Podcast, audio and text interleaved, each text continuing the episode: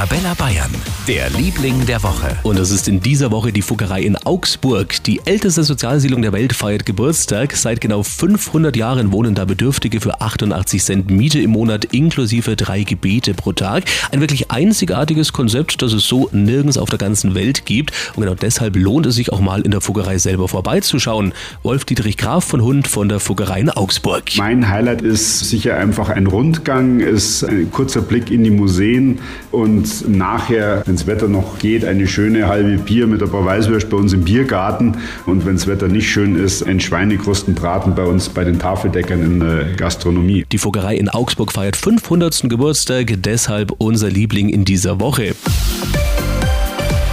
Für ganz Bayern, der Liebling der Woche auf Arabella Bayern.